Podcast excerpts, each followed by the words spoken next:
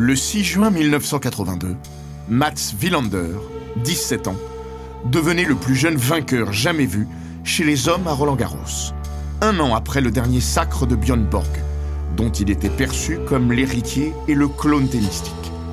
Un triomphe sportif totalement inattendu, doublé d'une autre consécration grâce à un geste chevaleresque.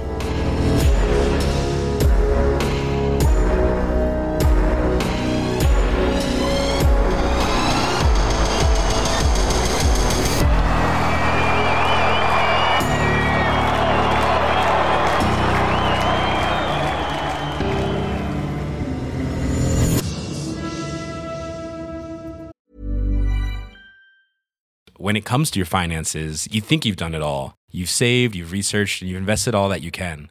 Now it's time to take those investments to the next level by using the brand behind every great investor, Yahoo Finance. As America's number one finance destination, Yahoo Finance has everything you need, whether you're a seasoned trader or just dipping your toes into the market. Join the millions of investors who trust Yahoo Finance to guide them on their financial journey. For comprehensive financial news and analysis, visit yahoofinance.com the number one financial destination, yahoofinance.com. Bienvenue dans Les Grands Récits, le podcast d'Eurosport qui vous plonge dans la folle histoire du sport, entre pages de légendes, souvenirs enfouis et histoires méconnues. Dans l'épisode d'aujourd'hui, nous allons vous raconter l'histoire de Mats Wilander, jeune prodige du tennis. Il deviendra rapidement un des plus grands champions de son sport. Suède, capitale, Paris. Pour la sixième fois, Björn Borg soulève le trophée à Roland-Garros. Il est tout nouveau, tout beau. Une vasque en argent décorée d'une frise en feuilles de vigne à son sommet et de deux anses en col de cygne. C'est la grande première de la Coupe des Mousquetaires. Nous sommes le 7 juin 1981 et Borg, dieu scandinave et star planétaire du tennis, vient d'étendre un peu plus son hégémonie terrienne. Personne ne le sait encore, peut-être le pressent-il alors que la lassitude de la compétition et de la célébrité le gagne, mais il ne remportera plus le moindre tournoi du Grand Chelem. On ne le reverra même jamais à Roland Garros. Pas grand monde n'y a prêté attention en dehors d'une poignée d'initiés, mais quelques heures plus tôt, Mats Wilander a lui aussi remporté Roland Garros. Chez les juniors. Sur son chemin, il a écarté trois joueurs qui l'accompagneront tout au long des années 80. Miroslav Mechir, Pat Catch et Henri Lecomte. Il a 16 ans, et si ses cheveux frisent autant que ceux de Borg ondulent, avec son revers à deux mains, son incroyable régularité à l'échange et son imperturbable calme, les plus avertis n'ont pas pu ne pas noter une certaine filiation. Dans un an, Borg sera à la retraite et Wilander lui succédera au palmarès chez les grands pour conserver la Coupe des Mousquetaires en Suède. Une des plus gigantesques sensations de l'histoire du Grand Chelem parisien. Il s'inscrira alors comme le plus jeune vainqueur de l'histoire du tournoi, l'héritier, le nouveau Borg. Mats entendra tout ça. Pourtant, quitte à blasphémer, Initials bébé n'est pas son idole. Il nous raconte. C'était Jimmy Connors. Pour un ado en Suède, ce n'était pas tendance d'admettre que vous aimiez Borg. De la même manière que ça ne l'était pas de préférer ABBA aux Rolling Stones ou au metal si on voulait avoir l'air cool. Connors faisait plus rock que Borg. Il ne faut y voir ni manque de respect ni crime de lèse-majesté. Wilander préfère parler de modèle que d'idole à propos de Borg. Comme les Beatles l'ont été pour tous les groupes anglais résume-t-il en maniant à nouveau la métaphore musicale. Personne ne l'a plus influencé que lui. Björn Borg est l'unique raison pour laquelle je vous parle aujourd'hui. Parce qu'il a fait mon éducation tennistique et comportementale. Même si on ne l'avouait pas, on voulait tous être comme lui. Il m'a montré la voie. Travaille dur et ferme ta gueule sur le cours. En Suède, comme chez les principaux observateurs internationaux, tous estiment qu'il lui faudra encore au moins un ou deux ans pour s'affirmer pleinement chez les pros et s'imposer comme un candidat crédible au titre. Il n'aura besoin que de 15 jours en ce printemps 1982 pour ouvrir son palmarès en grand chelem, en battant successivement quatre membres du top 10. Ivan Lendl, Vitas Gerulaitis, José Luis Clerc et Guillermo Villas. La naissance d'un champion, appelé à devenir un des plus marquants des années 80, mais aussi d'un personnage frais, sympathique et d'un fair-play légendaire. De ce Roland Garros, il sortira vainqueur à plus d'un titre. À l'avant-veille du début du tournoi, ses préoccupations sont pourtant loin de la Coupe des Mousquetaires. Sa crainte, c'est de ne pas être à temps à Paris pour l'ouverture. À l'époque, il n'y a pas de semaine de battement entre les internationaux d'Italie et ceux de France. Finale au Foro Italico le dimanche, premier tour à Roland Garros le lundi. Le samedi, Villander affronte Andrés Gomez à Rome pour une place en finale. Sans doute le match le plus important de sa toute jeune carrière. Mats confie Mais la seule chose à laquelle je pensais, c'était si jamais je gagne et que je joue la finale, est-ce que j'arriverai à temps à Paris si je suis programmé le lundi? D'autant qu'à 17 ans, il voyage le plus souvent en voiture ou en train lorsqu'il est en Europe, et que les distances ne sont pas insurmontables. On avait prévu de faire le voyage de Rome à Paris en voiture. Je me souviens qu'on avait loué une Renault 5. J'ai 17 ans, donc je conduis pas, et mon coach doit faire tout le trajet au volant. Et je me disais que ça allait être très long. On a roulé toute la nuit. Il s'incline contre Gomez. Presque un soulagement. Il s'évite un coup de stress. Reste le souvenir d'une sacrée épopée routière, avec John Anders Sogrin sur le siège conducteur, Mats et une jeune femme blottie sur la banquette arrière, comme des gosses avec papa à l'avant. Mats se raconte C'est drôle, parce que j'avais pas le permis, mais je voyageais déjà avec ma petite amie Annette. Vous la connaissez peut-être, car elle est devenue ensuite la femme de Stéphane Edberg. On était ensemble depuis qu'on avait 12 ou 13 ans au collège. Nous voilà donc partis tous les trois jusqu'à Paris avec notre Renault 5. Le jeune Villander est d'une timidité presque maladive. Un destin à la Borg l'effraie. Son aîné déchaînait la folie plus ou moins douce de la horde de ses fans, à Wimbledon et ailleurs. À l'été 1982, une fois intégré le cercle des vainqueurs en Grand Chelem, Villander vivra mal sa notoriété soudaine, notamment chez lui, en Suède, où il passe une semaine de vacances sans pouvoir mettre le nez dehors. Avant de se rendre à New York pour l'US Open, il avoue Je n'avais aucune idée de ce qu'allait devenir ma vie. Je me doutais qu'il y aurait du monde autour de moi, mais pas à ce point-là. Je ne veux pas être un personnage public, qu'on me reconnaisse, me met mal à l'aise. J'aime pas ça. C'est pour ça que je me suis coupé les cheveux. À Paris, il a encore ses bouclettes. Au Sofitel de la Porte de Sèvres, où logent la plupart des joueurs, sa première mission après son périple Rome-Paris est de trouver un partenaire d'entraînement. Là encore, son entraîneur doit s'en charger. Mats se marre. J'étais trop timide pour demander, et en plus, mon anglais était catastrophique. Sogrin s'en charge, mais à sa grande surprise, la demande est inutile. Monsieur Villander est déjà programmé pour une séance d'entraînement sur le cours central. Le coach demande. Ah bon? Avec qui? On lui répond. Monsieur Jimmy Connors. Même avec son anglais défaillant, Villander a compris. Connors en personne a demandé à s'entraîner avec lui. Sur le central, son idole, rappelez-vous. Le Scandinave s'en étonne encore aujourd'hui. Je n'avais jamais rencontré Jimmy de ma vie et il veut jouer avec moi. Je sais pas, peut-être qu'il se dit que je joue un peu comme Borg et qu'en s'entraînant avec moi, il aura une idée de ce qu'il faut pour gagner enfin Roland Garros. Ou peut-être qu'il veut juste voir ma tronche, j'en sais rien. On tape pendant 45 minutes et je chie dans mon froc. Et puis on commence à faire un set. L'ado de Vécreux va alors connaître ce qu'il définit comme son véritable bizutage dans le monde professionnel. Un de ces moments qui marquent un avant et un après. Il reprend je le break, je mène, je ne sais plus, 3-2 ou 4-1. Il joue très à plat, ce qui était inhabituel sur Terre, mais ça me convient parfaitement. On change de côté et Jimmy me dit un truc tellement grossier que je pourrais même pas vous le traduire en français. Un truc du genre espèce de putain de je ne sais pas quoi. Mon coach est là, au bord du cours avec un ami. T'as entendu ça? Il a entendu mais me dit de l'ignorer. Comment ça, l'ignorer? Jimmy Connors vient juste de me traiter de putain de quelque chose alors qu'il ne me connaît même pas. Et vous savez ce qui est arrivé il a gagné ce set parce que je n'arrivais plus à jouer. Ce mec m'a complètement embrouillé. C'est là que j'ai réalisé que je n'étais plus chez les juniors. Ces types, ils en avaient rien à foutre de moi.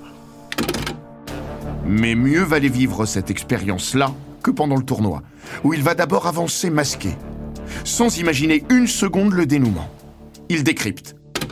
Qui était Mats Wilander en 1982 Quelqu'un qui cherchait juste à faire du mieux possible.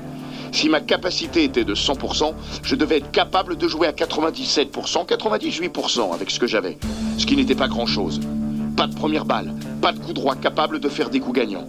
Bon revers, mais pas de slice. Je savais voler, oui, ça oui.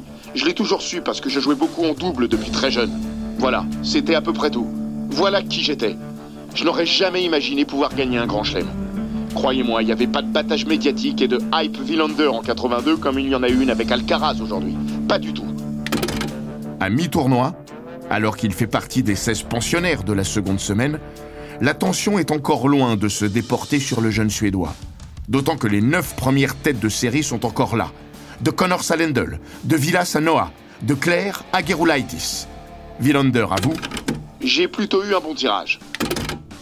Si l'histoire a retenu son rush final contre quatre cadors du circuit, il situe plutôt le match clé de sa quinzaine au troisième tour, contre Fernando Luna, un Espagnol bon teint, comme ce pays en a produit des dizaines depuis. Solide terrien, guère plus, mais un pénible. Enfin, guère plus, pas aux yeux de Villander, qui voit surtout en Luna le tombeur de Brian Gottfried, 11e mondial et finaliste à Paris cinq ans plus tôt. Sur le cours numéro 1, qu'il vit comme une gigantesque promotion, il lamine Luna 6-3, 6-1, 6-0. Il va jusqu'à dire Avec le recul, c'est le match le plus important de tout le tournoi pour moi. Quelque chose fait tilt dans sa tête. Ce jour-là, j'imaginais être Björn Borg. Je jouais beaucoup plus agressif que d'habitude. Je pense que c'était stupide, mais à mes yeux, Luna était un gros morceau, un super joueur. Et je suis passé tranquillement. 3-7. Là, j'ai réalisé que j'étais en deuxième semaine de tournoi d'un grand chelem. En jouant très bien et en ne rencontrant aucun problème. C'est dingue pour moi. Et maintenant, je vais affronter Lendl. Ivan Lendl. Le Tchécoslovaque sera le rival de sa carrière. C'est le premier de leurs 22 affrontements, dont 9 en grand chelem et 5 dans une finale majeure.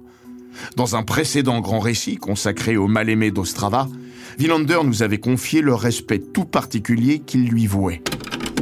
Il n'y a pas un seul joueur que je respectais plus qu'Ivan Lendl. Il est celui qui m'a poussé à travailler encore plus, à m'entraîner plus dur, à repousser mes limites. Sans Ivan, je n'aurais pas atteint le niveau que j'ai atteint. Une admiration secrète, doublée d'un certain complexe d'infériorité. Il raconte Ivan me posait d'énormes problèmes et je crois qu'au fond, j'ai toujours été surpris chaque fois que je l'ai battu. Il ne sortira vainqueur qu'à sept reprises, mais remportera trois de leurs cinq finales communes en Grand Chelem. S'il percevait Fernando Luna comme une montagne, imaginez Lendl. En l'absence de Borg, le grandissime favori de Roland Garros, c'est lui. D'abord parce qu'il avait accédé à la finale l'année précédente, sa première en Grand Chelem, menaçant même l'icône suédoise, poussée au 5-7. Surtout, il traverse une période faste. En huit mois, ce staccanoviste des cours a disputé 91 matchs. Bilan? 88 victoires, pour seulement 3 défaites et une série de 44 victoires. Sur les 18 derniers tournois disputés par Lendl, entre l'US Open 81 et Roland Garros 82, il a décroché 15 titres et s'est incliné 3 fois en finale. Surréaliste. Mais Villander rappelle C'était Lendl avant Lendl. Il n'avait pas encore gagné de Grand Chelem. J'en aurais gagné deux avant qu'il remporte son premier. Sujet à une tendance récurrente à l'autodestruction, le cogneur tchèque a encore un côté insondable sur les plus grandes scènes. Mats a étudié son sujet de près avant ce huitième de finale. Bien sûr, j'avais vu Lendl perdre la finale l'année d'avant contre Borg. Et je comprenais ce que Borg lui avait fait, comment il l'avait battu? En rentrant sur le cours, je me disais Ok, cours et reste en vie. Mené un set à rien, puis deux manches à une, il court et reste en vie, jusqu'à ce que Lendl ne cède à la tentation du sabordage. Le Suédois ajoute Il n'avait même plus l'air concerné par moments. Je me disais qu'il était très nerveux pour se comporter comme ça. Pour moi, il a eu peur. Il a choqué, mentalement. Il n'était pas prêt à lutter jusqu'au bout des 5-7 avec moi. Et je pense que ça m'a donné une grande confiance de me sentir plus fort que lui sur ce plan. Il a surtout neutralisé l'arme fatale de Lendl, son coup droit, jusqu'à l'écœurer. En quittant le cours, lorsqu'on lui demande ce qu'il a pensé de son bureau, frustré, le favori déchu lâche un perfide. Une victoire ne fait pas un champion. Cette fois, les médias s'intéressent enfin à ce gamin de 17 ans, dont seuls les initiés avaient entendu parler. C'était son tout premier match en 5-7. Mais une seule chose intéresse la presse, l'affiliation avec Borg. Êtes-vous le nouveau Borg? Votre revers à deux mains, c'est Borg qui vous l'a inspiré? You think you took something from Borg or you just play as you always play? Est-ce que vous avez pris quelque chose de Borg ou vous jouez comme vous avez envie de jouer? No, I just play as I always play. Je joue toujours comme j'ai envie de jouer. Il a beau clamer qu'il joue avec un revers à deux mains depuis ses six ans, bien avant que Borg ne devienne une célébrité, rien n'y fait. Le voilà catalogué. Mats Wilander comprend cette étiquette. Dans son bonheur, il a eu la malchance, en décrochant son premier grand titre, de succéder au palmarès à Borg. Il partageait la même nationalité, la même personnalité, et dans une certaine mesure, le même jeu. Entre vérité et caricature, il n'avait aucune chance d'y échapper. Même si cela lui pèsera, surtout au début. Il explique Après, à la fin de sa carrière, les gens ont appris à me connaître et peu à peu, on a commencé à moins me parler de Bjorn. Puis ce qui m'a fait du bien, c'est que d'autres Suédois sont arrivés. Edberg, Jarid, Nistrom, Sundstrom. J'étais plus seul et nous avons partagé cet héritage parfois pesant. Borg, lui, est loin de Paris durant le premier Roland Garros suivant son air. Il profite de vacances dans les îles grecques quand un journal sur un présentoir attire son œil. Il y voit la photo de Wilander à la une, mentionnant l'exploit de son jeune compatriote face à Lendl. Selon Jean-Noël Bioul, qui fut l'agent de Borg chez IMG et s'occupe désormais des intérêts de Wilander, le sextuple vainqueur des internationaux de France aurait été titillé, songeant même à reprendre du service. Puis il retournera à la plage et à ses affaires. Wilander éliminera en quart de finale Vitas Gerulaitis, en imposant à l'Américain son infernal tennis pourcentage. Ce dernier, meilleur ami de l'un et bientôt proche de l'autre, plaisantera. Bjorn vient tout juste de nous foutre la paix et on se retrouve avec son clone. Ensuite, Wilander doit se coltiner José Luis Claire. Tête de série numéro 4, l'Argentin est un pur terrien. Un redoutable frappeur aussi. Pour Mats, Sans doute le plus gros cogneur du circuit dans notre génération. Claire confirme Avec Ivan Lendl, on a un peu révolutionné le tennis au début des années 80, notamment sur terre battue. Borg, Villas, ils jouent avec beaucoup de top spin. Nous, on a commencé à frapper, vraiment frapper. Tête de série numéro 4, Claire est favori sur le papier. Mais la cote de Wilander a sérieusement grimpé. José Luis Claire nous confie Mon coach avait regardé la plupart de ses matchs dans le tournoi et il m'avait dit Attention, ce mec est vraiment bon.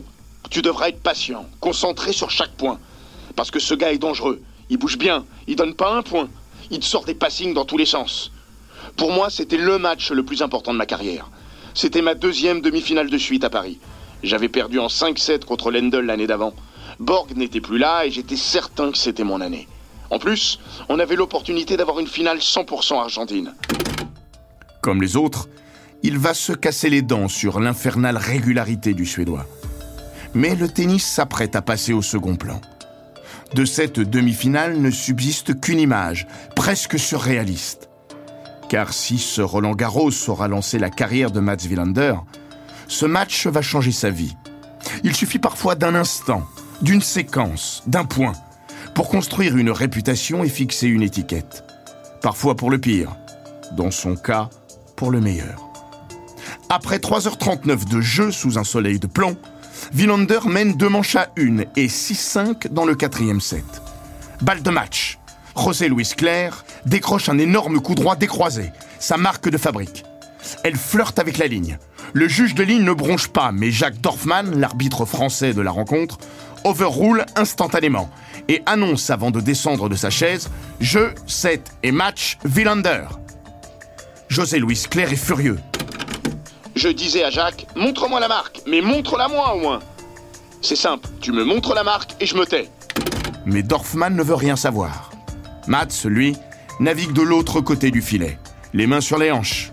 Il cogite. Tout ça l'ennuie.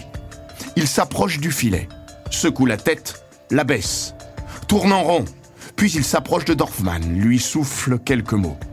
L'arbitre remonte sur sa chaise. À la demande de Mats Wilander, on rejoue le point. Ovation du central. Jean-Paul Lotte s'enthousiasme au micro. Exceptionnel, on n'a jamais vu ça. Effectivement, on n'a jamais vu ça.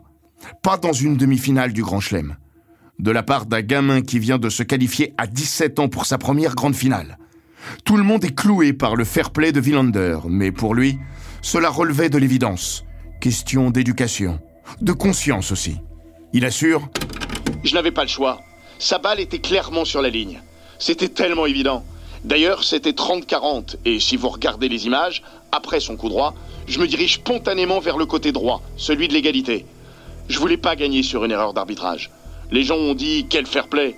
Ils étaient surpris, presque choqués. Je voyais les gens dans les premières rangées. Pour eux, le match était terminé. Et puis ils se sont tous regardés quand Jacques Dorfman a fait son annonce. Mais pour moi, c'était une évidence. Cela n'en restait pas moins un risque colossal. Il ne menait pas 5-1 dans ce quatrième set. Tout pouvait encore basculer. Selon José Luis, on ne sait jamais ce qui peut arriver, et c'est ce qui rend plus courageux encore sa décision. Matt se sourit aujourd'hui. évidemment, si j'avais perdu le match, je me souviens que mes deux frères étaient venus de Suède pour voir la demi-finale. Quand ils m'ont rejoint dans le vestiaire après la rencontre, ils m'ont attrapé et collé contre le mur en me disant Mais bordel, qu'est-ce que t'as foutu? J'étais là, ok? Désolé les gars. Mais ils étaient très fiers de moi, bien sûr.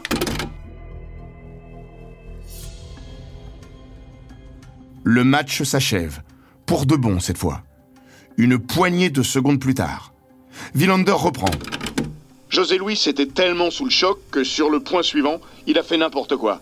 De toute façon, j'étais convaincu que j'allais gagner. J'étais plus fort que José Luis, je le sentais. Même s'il y avait eu un cinquième set, j'aurais pas perdu. Quand on lui rapporte ses propos 40 ans plus tard, l'Argentin fait mine d'être choqué. Mais qu'est-ce qu'il en sait? On ne sait jamais. Et puis il rit. Même vaincu, ce match reste un des plus grands souvenirs de sa carrière, grâce au geste chevaleresque de son bourreau. Depuis ce jour, Matt c'est mon frère. Je le considère comme ça. Imaginez, faire ça à 17 ans. Je suis très heureux de voir ce grand poster ici à Roland Garros, qui retrace cette scène.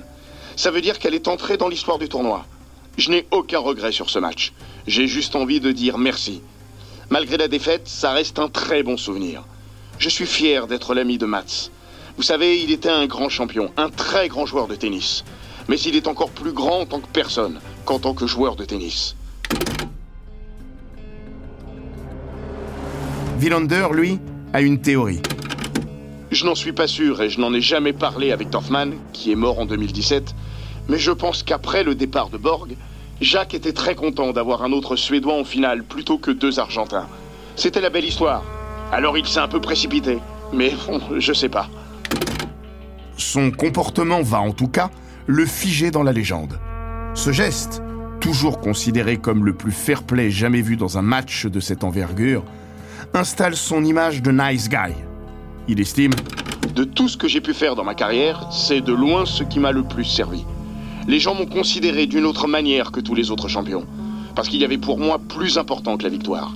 Gagner, c'est secondaire la façon dont tu te comportes, la façon dont tu accomplis les choses, tout ça comptait sans doute plus pour moi que pour la plupart des autres joueurs. J'ai gagné beaucoup de prix divers pour ce geste. Des prix pour la sportivité le fair play, et même un prix pour la paix. Cette séquence m'a conforté dans la manière dont je devais me comporter sur un cours de tennis. Si tout Roland Garros ne parle que de son attitude, le voilà accessoirement en finale, avec la possibilité de devenir le plus jeune vainqueur de l'histoire du Grand Chelem mais il peine toujours à se forger une conviction. Il lance donc sans bluffer. Franchement, même après avoir battu Lendl, Gerulaiti en quart et Claire en demi, je pensais pas que je gagnerais le tournoi parce que Guillermo Villas était toujours là. Un mois plus tôt, l'Argentin, légende de la terre battue, a dominé l'adolescent à Madrid. Pour ce dernier, retrouver le taureau Guillermo en finale à Paris a quelque chose de surréaliste. Mats se marre. Pour tout vous dire, j'avais même un poster de Villas dans ma chambre pendant ce Roland Garros. Il était le Nadal du début des années 80. Beaucoup de lift, de top spin, tellement de puissance. C'était un phénomène physique pour l'époque. Alors, le samedi soir, veille de la finale, seul dans sa chambre d'hôtel, il s'imagine perdant.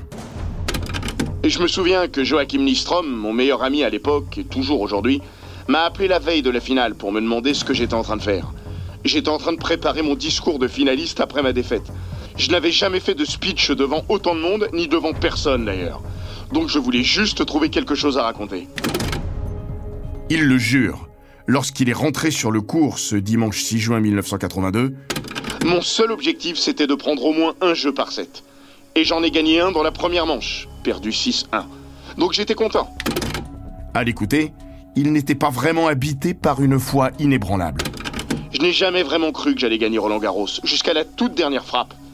Si vous regardez ma célébration, c'était OK, merci beaucoup.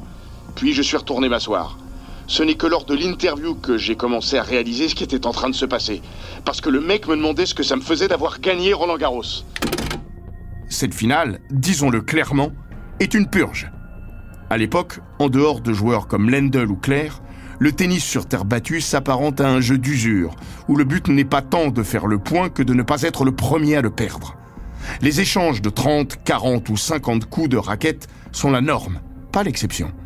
Certains s'en offusquent déjà en ces temps-là, mais aujourd'hui, elle est même quasiment irregardable. Villander témoigne Regardez ce match, ça devait être un calvaire pour le public, mais franchement, je n'en avais rien à foutre. 4 heures et 42 minutes pour 4-7. Et encore, avec un 6-1 et un 6-0 dans l'affaire. C'est toujours la plus longue finale de l'histoire de Roland Garros. Après avoir pris le bouillon dans le premier set, le Scandinave fait basculer cette finale lors d'une interminable deuxième manche, arrachée au bout d'une heure et demie au tie-break, alors que Villas a eu une balle de 2-7-0. La suite, une sorte de grand flou. Villander avoue Sincèrement, je me souviens presque pas des deux sets suivants. Je me rappelle juste que Villas a commencé à trembler comme jamais je ne l'avais vu trembler. Il était tellement tendu. Donc j'ai commencé à comprendre qu'il allait passer à côté de sa finale. Et ça m'a donné des ailes. Je me suis senti libre. Je suis venu davantage vers l'avant. Guillermo Villas s'est consumé. La chaleur, l'humidité, un orage terrible finira par éclater, interrompant la partie. Et Villander, bien sûr, ont eu raison de lui. José Luis Claire sourit en racontant. Matt, c'était infernal. Vous frappiez 20 fois, il ramenait 20 fois. 30 fois, il ramenait 30 fois. Et vous finissiez par rater. C'était un mur. Villander a compris qu'il tenait son adversaire quand il l'a vu changer plusieurs fois de chaussettes.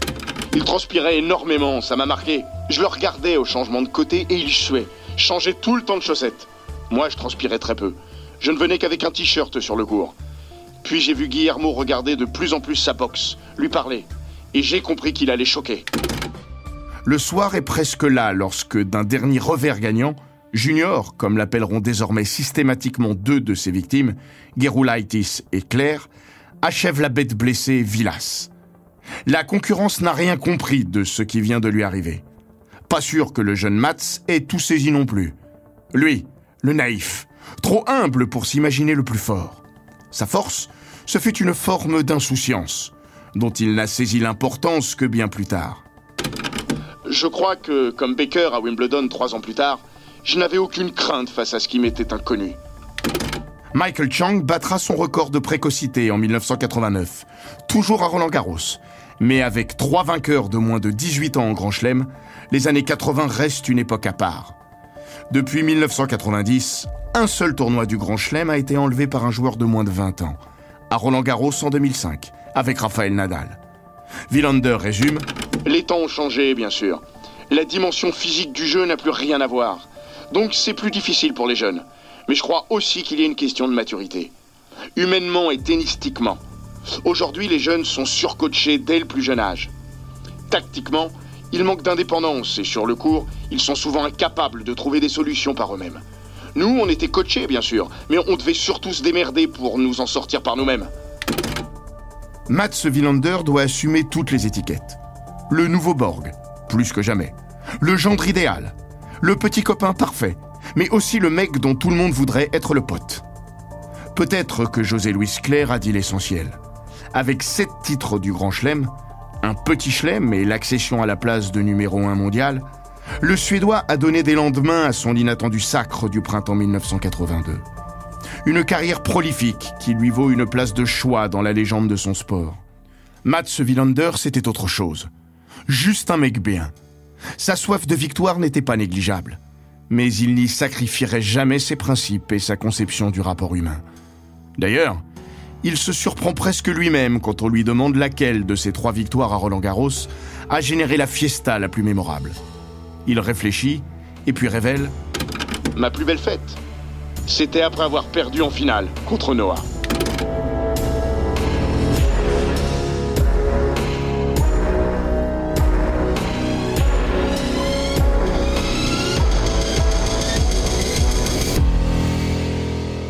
Cet épisode des grands récits d'Eurosport a été écrit par Laurent Vergne. Il est raconté par Florian Bayou et produit par Bababam. N'hésitez pas à vous abonner, commenter, partager et noter ce podcast sur Apple Podcast, Google Podcast, Castbox, Spotify, Deezer et toutes les plateformes audio.